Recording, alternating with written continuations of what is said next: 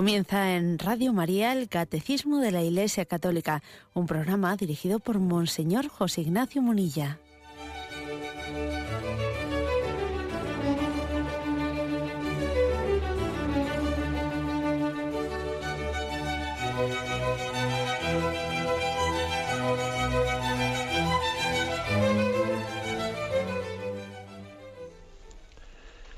Un cordial saludo a todos los oyentes de Radio María un día más, con la gracia del Señor, proseguimos el comentario del Catecismo de nuestra Madre la Iglesia.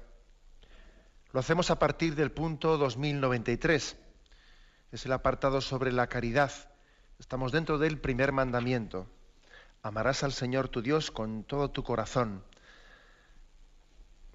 Ha habido distintos apartados, pero dentro del primero que dice adorarás al Señor tu Dios, se hace un breve examen de la fe, la esperanza y la caridad como una forma de, poder medir, de poder evaluar nuestro amor a Dios sobre todas las cosas. Hemos examinado ya la fe, la esperanza, ahora nos centramos en la caridad. Dice el punto 2093.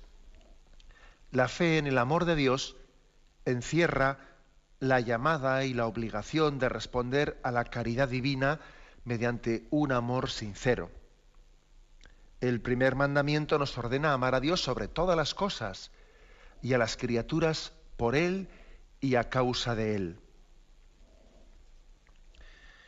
Mm, comienza este punto 2093, comienza diciendo que tenemos fe en el amor de Dios. Nosotros hemos creído en el amor de Dios, dice la primera carta a Juan. Hemos creído en el amor a Dios. Ahora, eh, quizás esta expresión que utiliza San Juan, creer en el amor de Dios, podría mm, ser malinterpretada, porque a veces lo de creer, nosotros lo, lo explicamos o lo entendemos como si fuese algo, algo referido a la razón, a la razón, pero sin que implique la voluntad, sin que implique los afectos. En efecto, ¿no? podríamos, podríamos tener una fe un creer en el amor de Dios como observándolo desde fuera, ¿no? Sin implicarnos en ese amor.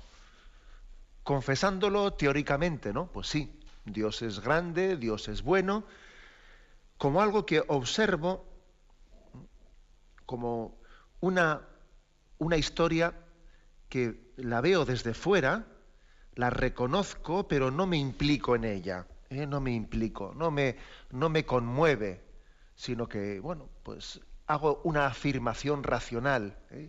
una afirmación racional. Ese es un riesgo, ciertamente, ¿eh? el riesgo de que en nuestra relación con Dios se implique sí la razón, pero no la voluntad, ¿eh? no los afectos.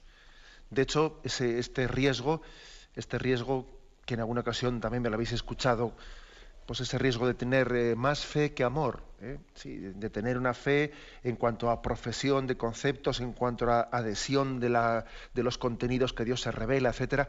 De hecho, este riesgo se puede dar perfectamente en el estudio de la teología. ¿eh? El estudio de la teología, pues propio de que uno pues, se entrega a estudiar pues, muchos conceptos, la Sagrada Escritura, los santos padres, y puede estar intelectualmente muy bien formado pero ojo, sin que eso le mueva el corazón o sin que eso le haya llevado a ser más santo. Por eso, eh, Santo Padre, en una de las visitas que hizo a España y, en un encuentro que tuvo con los teólogos, habló él de la importancia de la teología arrodillada. La teología arrodillada, es así de claro. ¿eh? ¿Por qué? Pues porque el hablar de Dios debe de implicar no únicamente la razón, tiene que implicar la voluntad, nuestros afectos, nuestra, llamada a la conversión. ¿eh? Ojo con ser unos teóricos, ¿eh? unos teóricos de Dios. Y de hablar mucho de sus, en torno a los conceptos sobrenaturales, ¿no? Pero como observándolos desde fuera, como ordenándolos, ¿no? Y, y describiéndolos. Y, a veces uno puede hablar de la lluvia desde el otro lado del cristal, sin que Él se moje. Y, este es un riesgo cuando hablamos de las cosas divinas, ¿no? El riesgo de hablar, de escribirlas desde fuera sin que a mí me impliquen totalmente. por eso, aquí está este matiz es importante. Nosotros no hablamos de las cosas divinas sin amarlas al mismo tiempo. Sería, sería una, una barbaridad, sería deformarlas en su propia, su propia esencia. Cuando decimos nosotros hemos creído en el amor de Dios, se refiere a un creer que compromete mi voluntad y mis afectos. ¿no? En la fe cristiana, la fe eh, es una fe que implica la caridad. ¿eh? La implica. Ante el Señor, por otra parte, no, no cabe una postura de no implicación, no cabe tal cosa. El que no está conmigo está contra mí. El que no recoge conmigo desparrama. Aquí podemos decir, podemos aplicar perfectamente eh, esta expresión bíblica. Ante el Señor hay que tomar una postura. El Señor es signo de contradicción. Y es curioso ¿eh? que ante Él pocos permanecieron indiferentes. Algunos le amaron entrañablemente y otros le odiaron. Poca indiferencia, a, pocos dejó indiferentes ciertamente Jesucristo. Bueno, pues esta, esta es también eh, una, una, razón de ser de por qué estamos llamados a amar al Señor. Entre otras cosas porque si no le amamos, posiblemente le despreciaremos y le rechazaremos. No cabe la indiferencia. Al igual que entonces también Él nos dice, ¿y tú quién dices que soy yo? Y, la vida de Jesús pues nos, obliga a tomar postura. De hecho, a mí, a mí me, llama la, me llama la atención cómo en nuestra sociedad, eh, bueno, pues agnóstica o no creyente, se suscitan eh, tantas eh, persecuciones ¿no? hacia, hacia la iglesia y hacia la religiosidad, porque es curioso que Jesús no deja indiferente a nadie. Hombre, si no creen, lo lógico sería que no hablasen de ese tema, ¿no? Y bueno, sencillamente dejasen tranquilos y dejasen en paz a los que, a los que son creyentes sin que eso tuviese que ser, surgir ningún conflicto por ello, ¿no? Pero es curioso que Jesucristo no deja indiferente a nadie. Vamos, si, si por ejemplo yo no creo en los ovnis, a mí no se me ocurre estar atacando todo el día a los ovnis, pues no, pues ala, los que creen en eso, que crean en eso y, y, y bueno, y no se me ocurre, a mí no me suscita, ¿no? una animaversión. Pero es que es curioso que, no ocurre tal cosa, ¿no?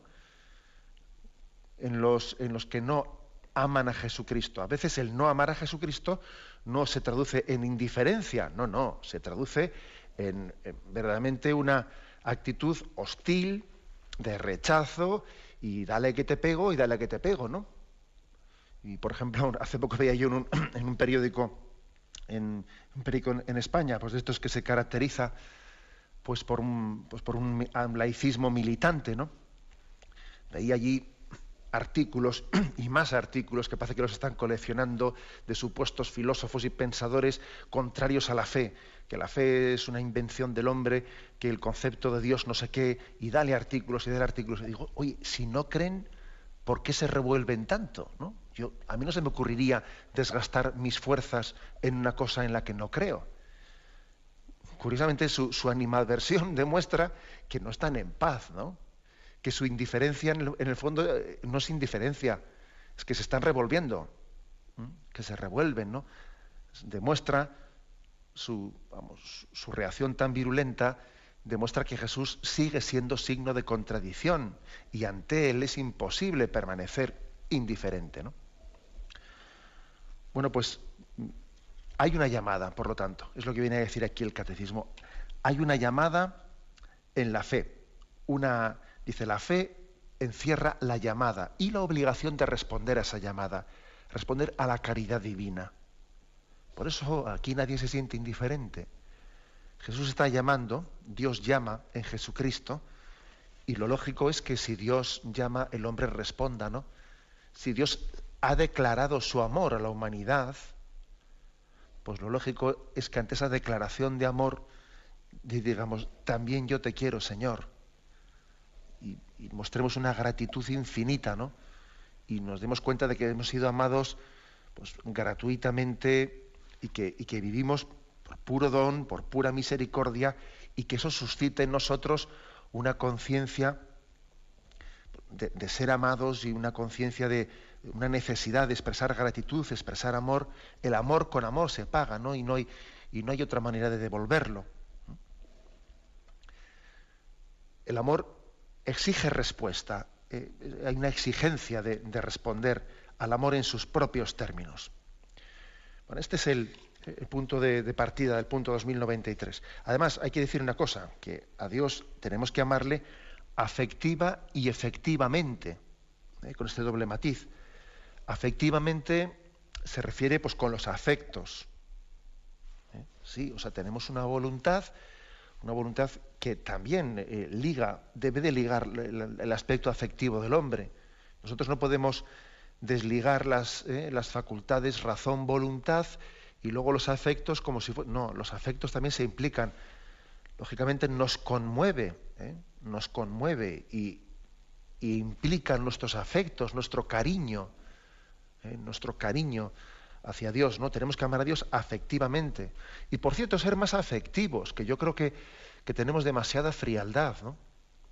Es verdad que hay culturas que son más afectivas y otras culturas que son bueno, más, más frías en la forma de expresarse y, bueno, pues no es ni mejor una ni peor la otra. ¿eh?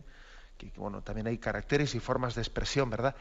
Pero aun respetando cada cultura y cada forma de expresión, no, no tenemos que avergonzarnos de expresar nuestro cariño a Dios, en signos externos también, en signos externos, que es muy bonito, pues, por ejemplo, ver cómo, una madre le, le, enseña a su, a su hijo pues, a, darle un beso a la Virgen María, o darle un beso a Jesús en el sagrario, enviárselo con la mano, un beso. Es decir, ojo, que, que necesitamos expresar afectos.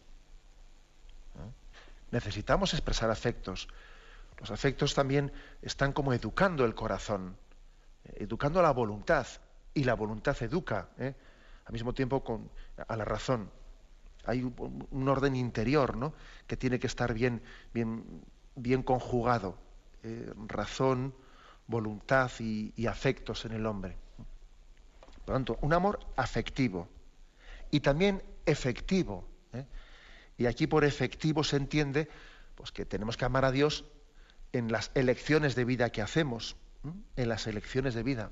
Pues lógicamente si uno ama a Dios, cumplirá sus mandamientos. Si uno ama a Dios, sigue, sigue su camino, ¿no? Si uno ama a Dios, ama también al prójimo. Es decir, amarle afectiva y efectivamente. San Ignacio de Loyola decía él que el amor eh, se demuestra más en las obras que en las palabras. Bien, es cierto, ¿eh? el que amemos a Dios efectivamente demostrándolo con los hechos, con las opciones de vida que vamos haciendo, es lo más determinante, ¿eh? es lo más determinante. Pero es verdad que también el hecho de que sea amor efectivo no quita lo afectivo, también lo afectivo es importante y es necesario. Amar a Dios, pues, afectiva y efectivamente. Tenemos un momento de reflexión y continuamos enseguida.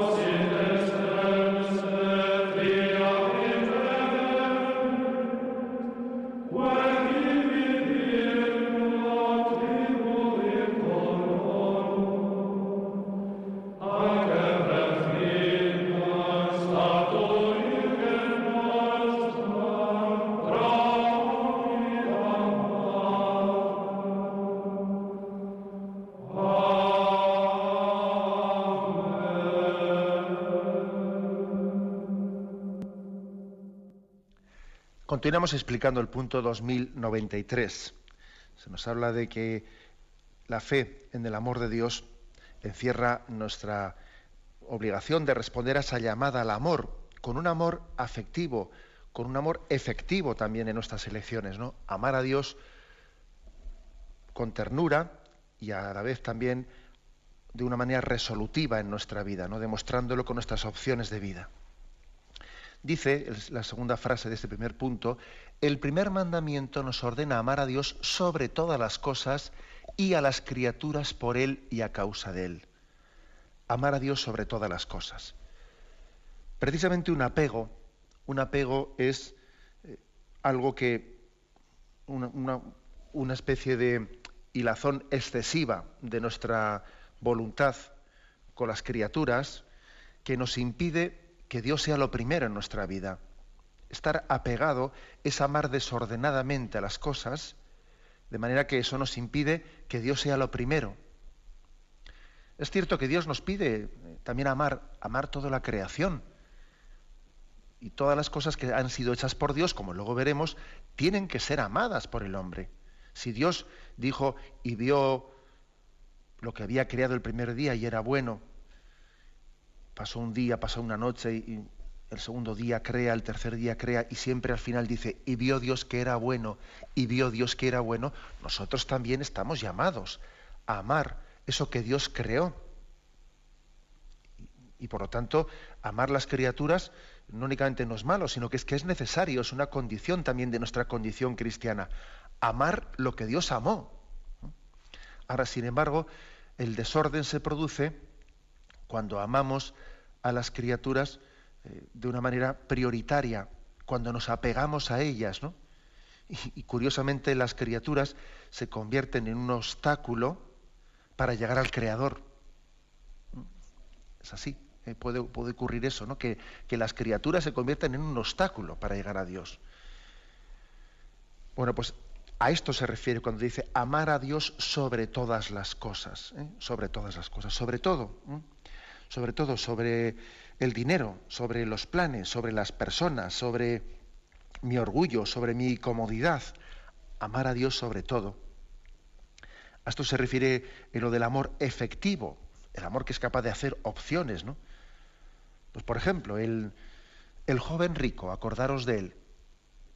El problema del joven rico es que era un hombre que era fiel y había cumplido los mandamientos, ¿no? Pero tenía un problema, que es que era rico y no amaba a Dios sobre, sobre todas las cosas. En el fondo su riqueza, su estatus de vida pues, era algo intocable para él y se fue triste cuando Jesús le llamó, porque dejó al descubierto un apego al dinero y un apego a su estatus ¿no? de riqueza. Entonces, bueno, pues eh, el caso del joven rico es un caso que, continúa, ¿no? Hay muchas personas creyentes, oye, pero no les toques el bolsillo, ¿eh?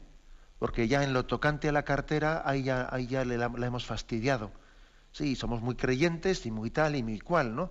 Pero mira, el dinero, eh, a Dios lo que es de Dios, ¿no? Y al César lo que es del César, ¿entiendes? Entonces con, con eso te quieren decir que el, que el tema del dinero está para otra cosa.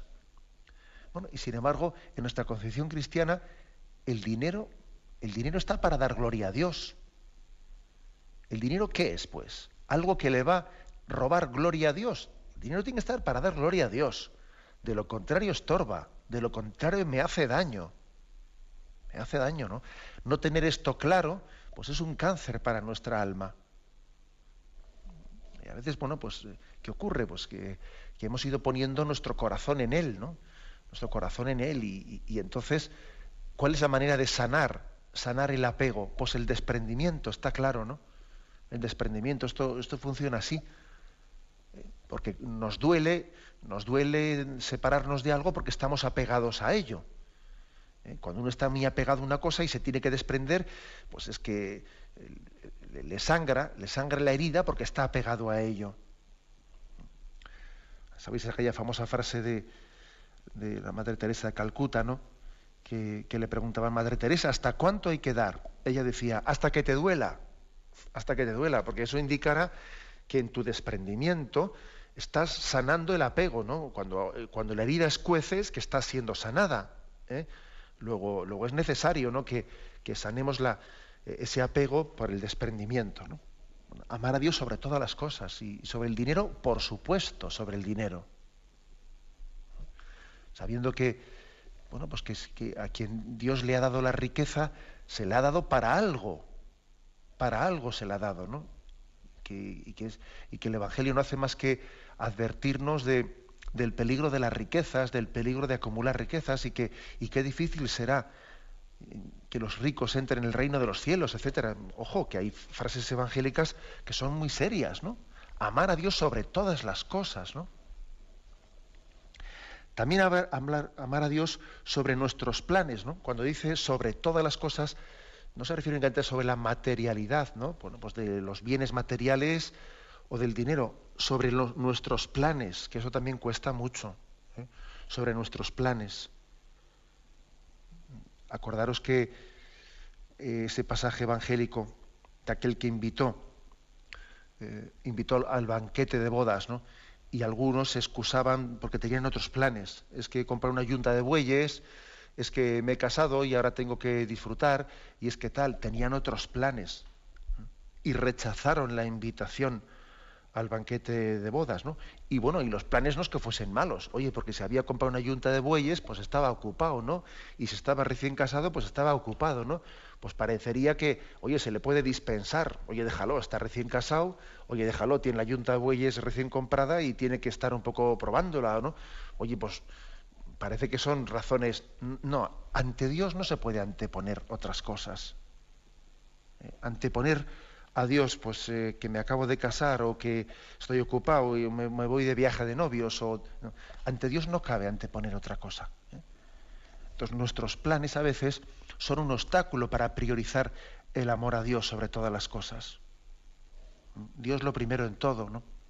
Lo primero en todo y ser capaz y tener la capacidad de, bueno, yo diría la, eh, la agilidad de cambiar mis planes según Dios me vaya manifestando su voluntad, ¿no?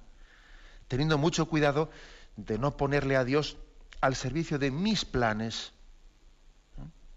Porque eso puede ocurrir, ¿no? Que yo esté intentando que Dios me sirva a mí, a mi proyecto, a, lo que yo he pensado, a lo que, a lo que tal. Eso es eh, una manipulación de Dios sin darnos cuenta. Yo quiero que Dios me confirme lo mío. ¿eh? Yo ya me he hecho un plan, lo tengo todo pensado, lo tengo todo atado, y ahora lo que le pido a Dios es que me lo confirme creo que ya se he puesto en alguna ocasión el ejemplo de que hay dos maneras de acercarse a Dios. Dos maneras de acercarse a Dios. Una es pues la de acercarse a alguien, ¿no? Pues que escribe, rellena un cheque, y entonces en el cheque pone la cantidad, pone la fecha, el lugar en el que se firma, tal del tal, abril del 2000, tal, ¿no? A quién se dirige el cheque, se dirige a fulanito de tal, bueno, y una vez que ha puesto cantidad, que ha puesto lugar, ha puesto fecha, ha puesto a quién se dirige, va, va delante de Dios y le dice, me lo firmas. Y le pide a Dios que le firme el cheque. Pero otra forma muy distinta es la de que alguien firme el cheque en blanco, firme el cheque en blanco y vaya delante de Dios y le diga, me lo rellenas.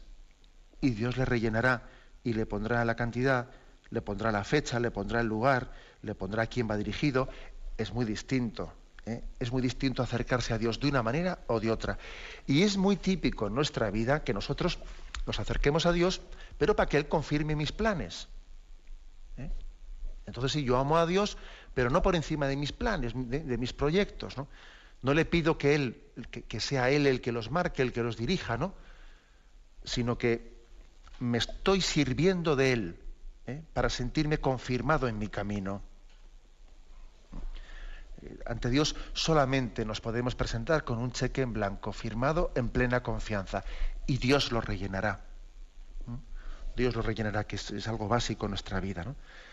Por lo tanto, decimos, ¿no? Amar a Dios sobre todas las cosas es amar sobre los bienes materiales, amarle sobre los planes personales, amarle incluso sobre las personas también, por supuesto. Dios quiere que amemos al prójimo, pero no, no de una manera apegada. Ojo que también uno se puede apegar al prójimo.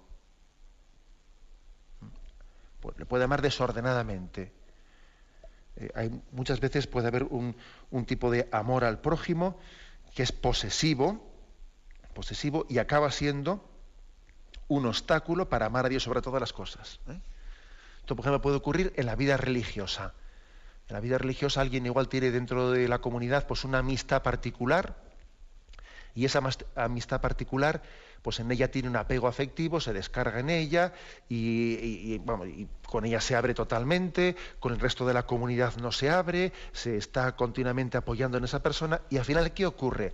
Pues que esa persona, ese apego que se tiene a esa persona, una amistad particular, impide amar eh, al resto de la comunidad religiosa e impide al final amar a Dios sobre todas las cosas puede ocurrir, como digo, pues, eh, dentro de la vida religiosa, puede ocurrir también en la propia familia, ¿eh? que Jesús, acordaros que dijo, ¿no? El que no sea capaz de dejar por mí padre, hermanos, no es digno de mí. ojo, también Jesús nos pide ser capaces de, de, ser libres de los lazos de la carne y de la sangre para seguirle a Él. Esto ha sido siempre un escándalo, ¿eh? Ha sido un escándalo en todos los tiempos sino que se lo cuenten a Santa Clara de Asís, la que se organizó cuando ella se escapó de casa, ¿no? Para, para ir, al convento, ahí a la, a la sombra de, de aquel camino emprendido por Francisco de Asís, el, pues el lío que se montó en su casa, ¿no? Bueno, y, y, ese evangelio puro, el evangelio puro de que Jesús pide que seamos libres también de los del amor carnal para seguirle a Él. Señor nos pide amar a la familia, amar padre y madre, pero no de una manera que nos impida amar a Dios sobre todas las cosas. Sobre todas las cosas. Evidentemente, evidentemente, pues no, no se trata de coger y preguntarle a un niño, que es un poco absurdo, ¿no? ¿Y tú a quién le quieres más? ¿A papá o mamá o a Dios? Eh, evidentemente la respuesta correcta debe de ser a Dios, ¿verdad? Amamos a Dios sobre todas las cosas también por encima incluso del amor a nuestros seres más queridos. Pero no es ni pedagógico muchas veces plantear eso de una manera opuesta, porque lo cierto es que cuando a un niño se le pregunta indebidamente, ¿tú a quién le quieres más, a Dios o a tus padres? Lo que hay que enseñarle es que esos padres que el niño tiene son un signo del amor tan grande que Dios le tiene. Sus padres son un regalo del amor de Dios. Mira cuánto te quiere Dios que te ha dado tus padres y cuánto tienes que quererle a Dios que, pues que te da a tus padres y te da tantas personas que te rodean, te ha dado el don de la vida, te ha dado el, don de una vocación que vas a ir descubriendo. pero evidentemente amamos a Dios sobre todas las cosas. El resto de las cosas no tienen que ser obstáculos, sino signos ¿no? de ese amor tan grande que Dios nos tiene.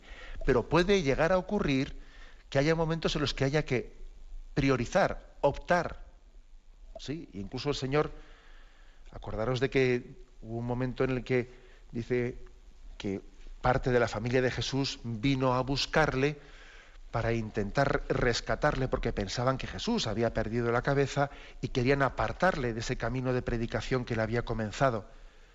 Y cuando Jesús le dice, oye, que tu madre y tus hermanos están ahí fuera buscándote, él dice, ¿quiénes son mi madre y mis hermanos? Y mirando a su alrededor dijo, estos son mi madre y mis hermanos, los que escuchan la palabra de Dios y la cumplen. Es decir, Jesús nos enseñó también a priorizar los vínculos del Espíritu sobre los vínculos de la carne. Amarás al Señor tu Dios sobre todas las cosas, también sobre la familia, también sobre nuestras amistades particulares, etcétera, etcétera. Bueno, amar a Dios sobre todas las cosas He dicho que lo concretamos en amarle sobre el dinero, amarle sobre los planes, amarle sobre las personas también, amarle sobre, sobre el amor a mí mismo también, sobre nuestro propio amor propio, sobre nuestro amor propio, sobre nuestra comodidad, sobre nuestro orgullo también. Está claro, ¿no? Que a veces eh, nos descubrimos en, una forma egoísta, ¿no? de, un amor, amor propio verdaderamente desordenado. Nos queremos mal a nosotros mismos. Hemos hecho de, nuestro ego un pequeño Dios, un pequeño Dios intocable. ¿no? En mi amor propio, mi comodidad, mi mi, mi que es un yo-yo. ¿eh? Pues eso a veces eh, se ha convertido en un pequeño monstruo. ¿eh? en un pequeño monstruo. Y entonces el amor a Dios tenemos que expresarlo y confesarlo por encima de nuestro amor propio. Nuestro amor propio, lo cual quiere decir que es importante la abnegación, es importante la mortificación, el negarnos a nosotros también, ¿no? Pues determinadas cosas para expresar nuestro amor a Dios. Cuando alguien no es capaz de renunciar a nada para expresar el amor a Dios, es peligrosísimo eso. ¿Eh? Tiene el riesgo de, sin darse cuenta, de que el amor propio es lo máximo en él. No es el amor a Dios, es el amor propio. Entonces es muy importante que también sepamos ejercitarnos pues, en la mortificación, en la abnegación, ¿eh? como queramos llamarlo, en el, saber negarnos a nosotros mismos, ¿no? Esa pretendida centralidad de mi, mi voluntad, que a veces es tiránica, sabernos negar como expresión del amor a Dios a ese yo que a veces pretende ¿no? sentarse en su trono y que todo el mundo le sirva, a ese yo, también hay que decirle, pues te voy a decir que no, ¿sabes? Te voy a decir que no a esa tiranía que tienes tú de mis caprichos, mi yo, mi orgullo, mi comodidad, te voy a decir que no. Te voy a quitar de ese trono en el que estás ahí sentado, ¿no? Y quiero poner a Cristo en ese trono central de mi vida. Por eso también amar a Dios sobre todas las cosas es amarle por encima de mi yo, de mi, de mi amor propio, de mi comodidad, de mi orgullo. Amar a Dios sobre todas las cosas, como digo, ¿eh? sobre lo material, sobre mis planes, sobre las personas, sobre mi propio amor propio y comodidad. Tenemos un momento de reflexión y continuamos enseguida.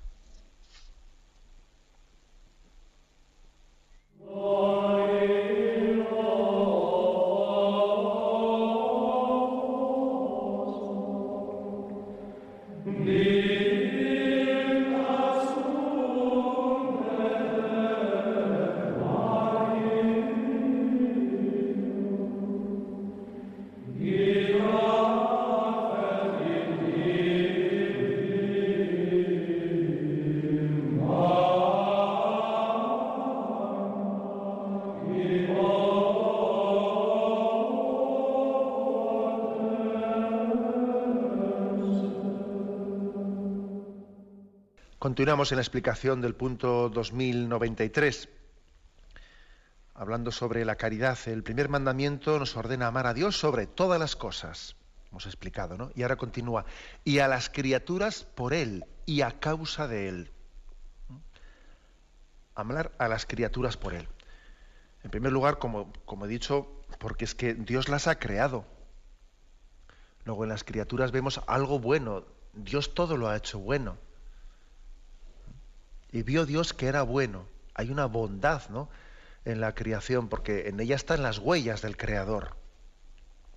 Luego a veces, vamos a ser claros, ciertas visiones pesimistas, ¿no? de que este mundo es una porquería y de no ver nada positivo y verlo todo negro, todo negro y todo oscuro, ojo, ¿no? ojo con ello, porque bueno, vamos a ver, dónde, y dónde queda ¿eh? ¿Dónde queda esa expresión bíblica y vio Dios que era bueno y vio Dios que era bueno? ¿no? O sea, también nosotros tenemos que aprender a gozar de la creación, viendo en ella pues el reflejo de Dios. ¿no? Los místicos han, han visto en la, en la creación pues un reflejo de la belleza de Dios y han sabido gozar de ella. Y nuestra incapacidad de gozar de la creación pues es muy significativa. ¿no?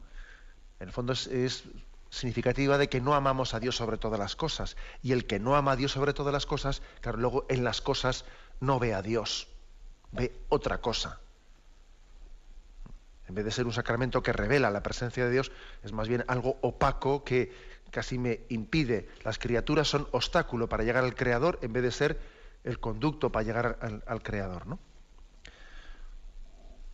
Ahora, es cierto, es cierto que también bueno, pues fruto del pecado original, el hombre tiene la capacidad, tiene la posibilidad de amar desordenadamente a las criaturas. Eso ocurre, ¿eh? que podemos amarlas desordenadamente. Y, luego, luego tenemos que amarlas de una manera ¿eh? que suponga que tenga un ejercicio también ascético, de cómo las amo sin apegarme, ¿eh? como amo a las cosas sin apegarme. San Ignacio de Loyola lo expresa en sus ejercicios espirituales cuando él dice, ¿no? en la charla de principio y fundamento, tenemos que amar toda la creación en tanto y cuanto, en tanto y cuanto me ayuda a acercarme a Dios. En tanto y cuanto me ayuda a acercarme a Dios, pues me sirvo de las criaturas. Y en tanto y cuanto me están en un momento determinado, me están dificultando llegar a Dios, aprendo a desprenderme de ellas. O sea, renuncio, renuncio a ellas. Luego, disfrute y renuncia, saber disfrutar y saber renunciar, ¿no? Las dos cosas forman parte de saber eh, para, de, esa de esa escuela del amor a la creación. Saber disfrutar y saber renunciar. Y además yo creo que las dos tendrán que tener una proporción y esa proporción dependerá también del contexto en el que se mueve uno, del propio estado de vida que ha recibido, si está en un contexto pues, más pecaminoso, yo qué sé, ¿no? Puede, poder depender de muchas circunstancias, pero las dos tienen que darse. Disfrutar y renunciar, las dos forman parte ¿no? de, de ese equilibrio y si, por ejemplo, una persona se diese únicamente lo primero, sí, yo es que disfruto de todo, yo, yo no renuncio a nada, yo es que tengo una espiritualidad muy positiva. Mira, mm, te estás autoengañando. El que no renuncia a nada, en el fondo lo que hace es apegarse a las criaturas. Y al contrario, ¿eh? si alguien tuviese pues, otra, una visión en la que todo es negativo y, y tengo que renunciar a todo y no puedo disfrutar a nada, eh, pues también sería sería un autoengaño. En, esta vida eh, las dos cosas deben de ser necesarias, ¿eh? deben de integrarse. Hay una, anécdota de los padres del desierto a este respecto muy, muy bonita.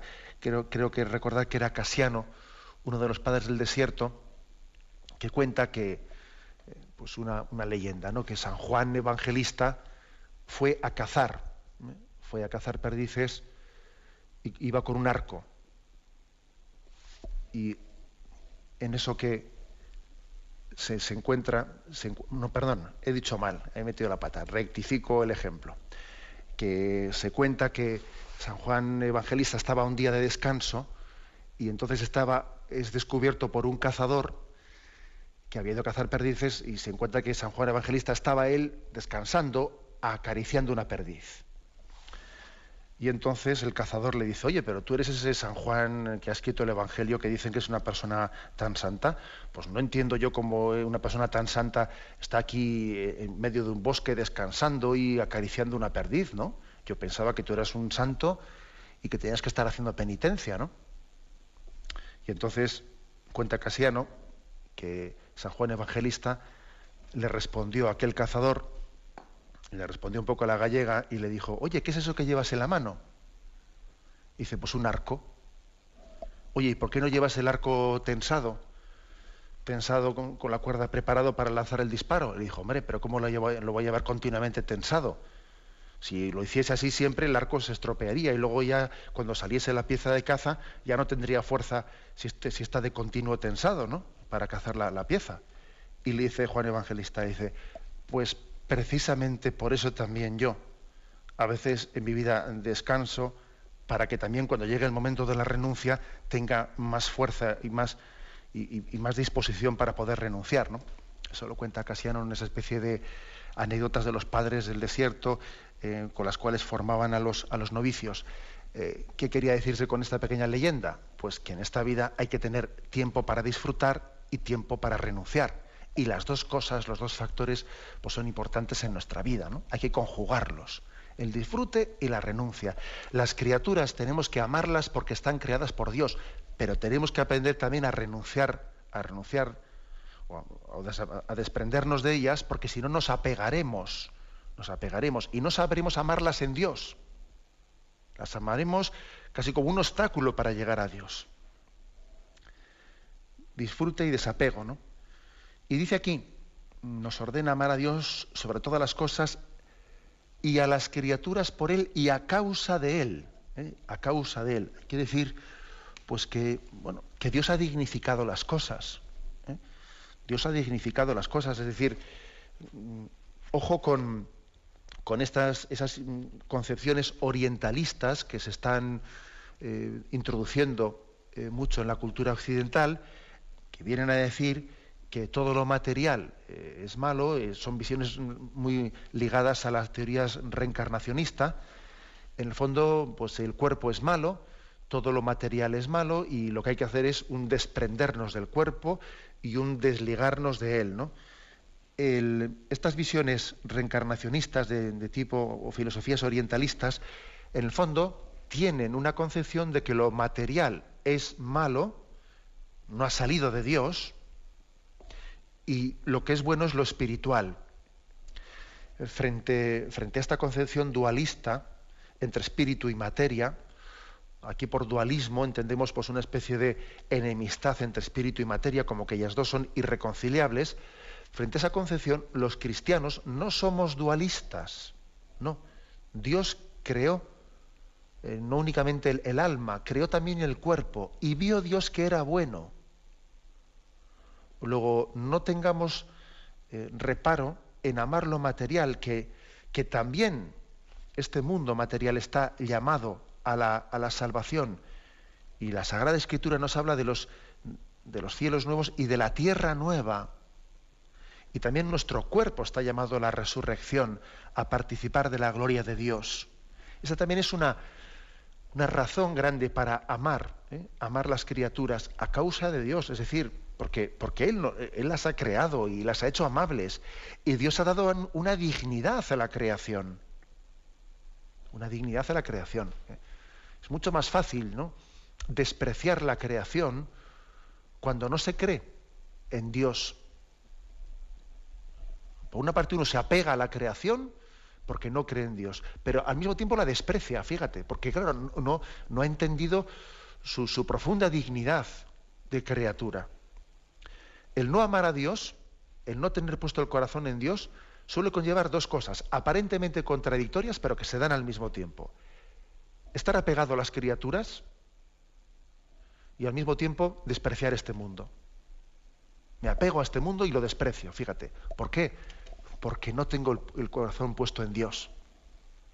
Sin embargo, el que tiene el corazón puesto en Dios, ama el mundo en Dios, ama el mundo en Dios y al mismo tiempo no se apega a las criaturas.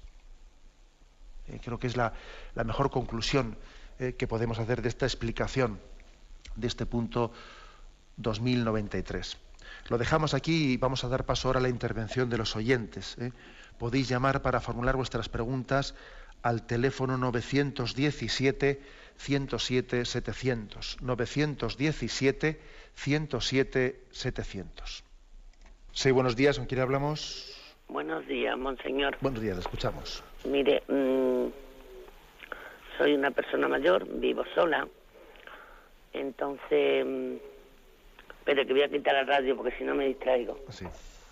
Vivo sola y mm, no tengo familia entonces, mm, el otro día me quedé muy así cuando usted dijo lo del amor primero. Y me di cuenta, monseñor, que yo había perdido mi amor primero al Señor. Y me dio mucha pena. Mire que nunca lloro porque la vida ha sufrido mucho. Pero ese día lloré por mi Dios. Porque yo mm, le, vivo en el campo, le cuento todo, le doy gracias por todo le consulto todo, me concede cosas increíbles, pequeñitas pero constantes. Es señal de que él está conmigo, digo yo, y yo con él.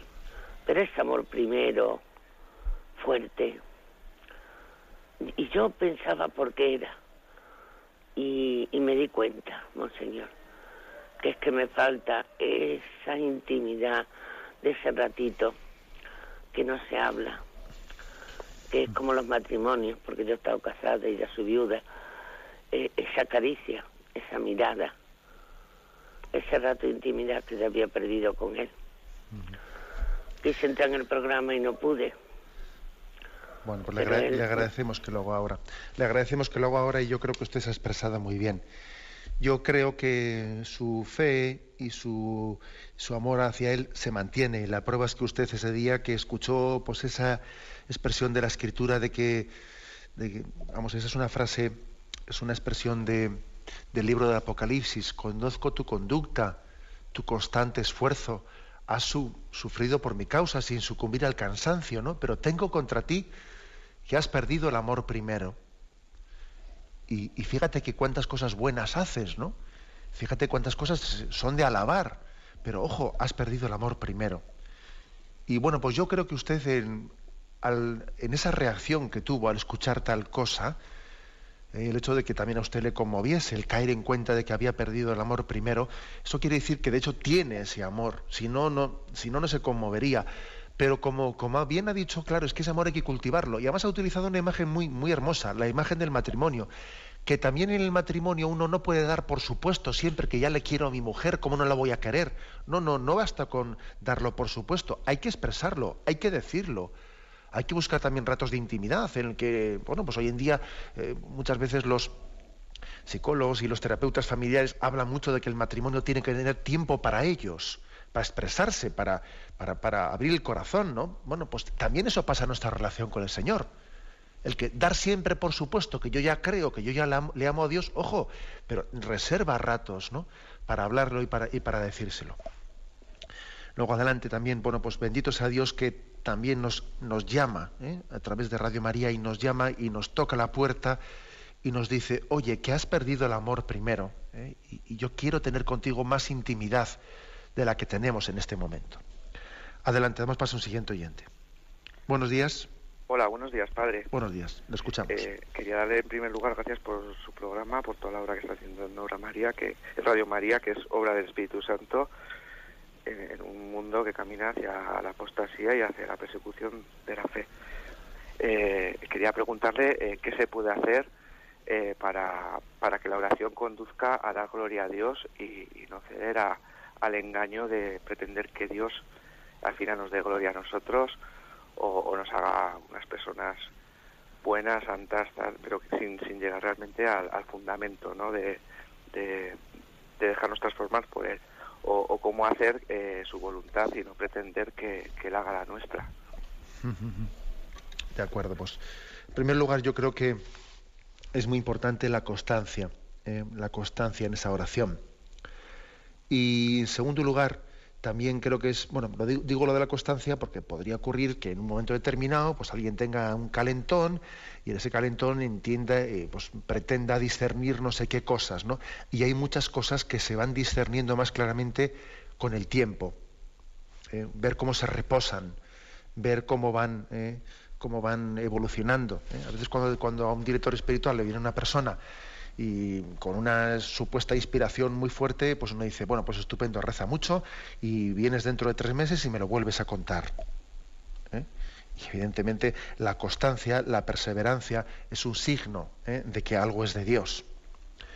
Y, el segundo consejo que le doy, pues para, para vamos, que, creo que ya lo he preadelantado un poco en esto primero que he dicho, y es el acompañamiento espiritual. Yo creo que para que nosotros no hagamos de Dios un, capricho para adaptarle a mi voluntad, sino que yo tenga la plena disposición de descubrir la suya, para que no caiga en, esa, en, esa, en ese peligro de manipulación de Dios para mis planes y mis proyectos, también es muy importante, aparte de una oración que rinda la voluntad a Dios, eh, un acompañamiento en ese discernimiento, un acompañamiento espiritual. ¿eh? Es importante, porque es importante que alguien nos diga, es necesario que alguien nos diga, te estás engañando. ¿eh? no lo veas así, que tiene también otra, perspectiva. Eh, abrir el corazón. El Señor quiere hablarnos también a través de nuestros hermanos, ¿eh? de un hermano sacerdote, de un religioso, una religiosa, o, bueno, o incluso, incluso podría ser también pues, algún seglar que, Dios ponga en nuestro, en nuestro camino. ¿no? El acompañamiento espiritual es muy importante para, para que no seamos engañados. ¿no? Solos nos podemos autoengañar mucho más fácil en la vida. Por eso es tan importante que muchas personas eh, lo han encontrado ese acompañamiento eh, también en alguna pequeña comunidad, eh, bueno, etcétera. Adelante, damos paso a un siguiente oyente. Buenos días. Hola. Buenos días, monseñor. buenos días. Mira, como ha estado usted hablando del amor, y ayer fue el Día del Amor, le llamo de Salamanca. Bueno, pues a las seis fue la misa pontifical y después la procesión. Bueno, una maravilla, miles y miles de personas, no le puedo decir porque no los conté, y muy bien organizada. Y también me dio un vuelco al corazón cuando la segunda que tenía que salir a la procesión era Radio María. Pues bueno, fue con su carta, iba Luis, bueno, yo no pude ir hasta otra parte que me encontré con ellos y me uní a ellos. Y fue maravilloso ver la pancarta, se lo digo para los oyentes, para usted, la alegría inmensa que eso supone de que Radio María saliera en una procesión tan importante, porque salieron pues muchísimas organizaciones y de todo, ¿no? Y fue maravilloso. Pero otra cosa que le voy a decir, para que tampoco estemos asustados sobre las vocaciones, sobre el sacerdocio, sobre que España está muy mal, que esto, pues iban 170 seminaristas, todos vestidos igual, bueno, muy jóvenes, muy eso, eran todos mm, de fuera, ¿no? Que vienen a estudiar Salamanca, pero tienen el seminario aquí. 170, todos con el roquete igual. Bueno, usted no vea la emoción que fue eso, ver a todos delgaditos, jóvenes, y ir por la procesión, más luego los sacerdotes de Salamanca, y ya le digo, toda la eso. Fue maravilloso, maravilloso. Algo, una grandeza extraordinaria, nos acompañó también la tarde, ¿no? Y toda Salamanca, la parte del centro, llena de gente muy bien organizada, unos cánticos preciosos, y estos seminaristas cantaban lo mismo en español que en, cuando era en latín, que digo que más que en lamentarnos, vamos a rezar. Estuve hablando con dos, dice, venga, rezar mucho, digo, pero es que un seminario que hay aquí, 170 seminaristas, usted se cuenta qué grandeza y qué bien. Entonces yo creo que en vez de lamentarnos de lo mal que, que, que oímos y es verdad que pasa, pues vamos a ver si y con pocos seminarios como estos salvamos al mundo. Nada más, también por Radio María, para que todos alegren, cuidamos mucho y que me emocionó mucho ver la pancarta a Luis, a su mujer, a, bueno, a todos que conozco bastantes y bueno, que resultó muy bien, muy bien, pero que Radio María la segunda Discúlpeme que, le cortemos para que demos paso a otro oyente. procuremos ser breves para que entremos más oyentes también, creo que es importante. El jueves, precisamente, que se celebraba en, en Roma, el día del Corpus Christi, el Papa explicó eh, el sentido del corpus precisamente con, tres, con tres expresiones. Y la primera fue juntos, juntos, ¿no? La segunda fue caminando detrás de Jesús y la tercera arrodillados ante Él.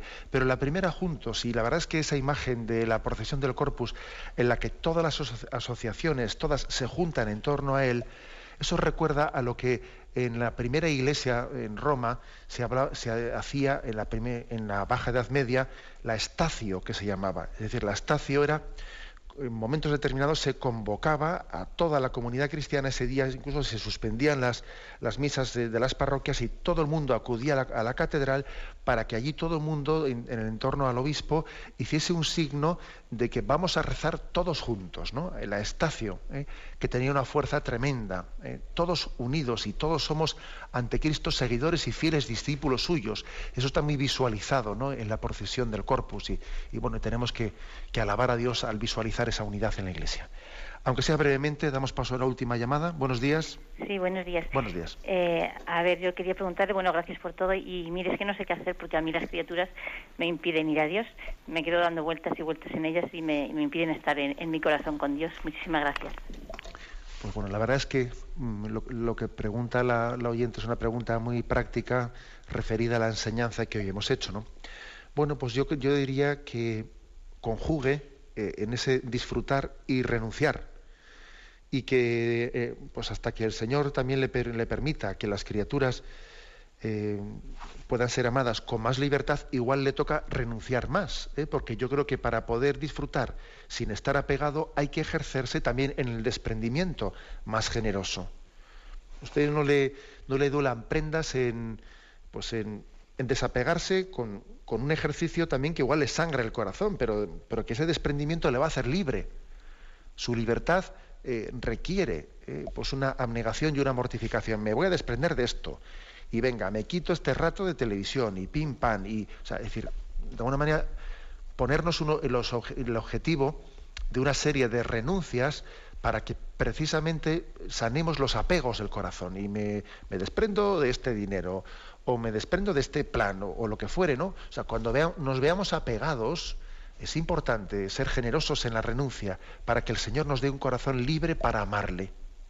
Libre para amarle. Me despido con la bendición de Dios Todopoderoso, Padre, Hijo y Espíritu Santo. Alabado sea Jesucristo.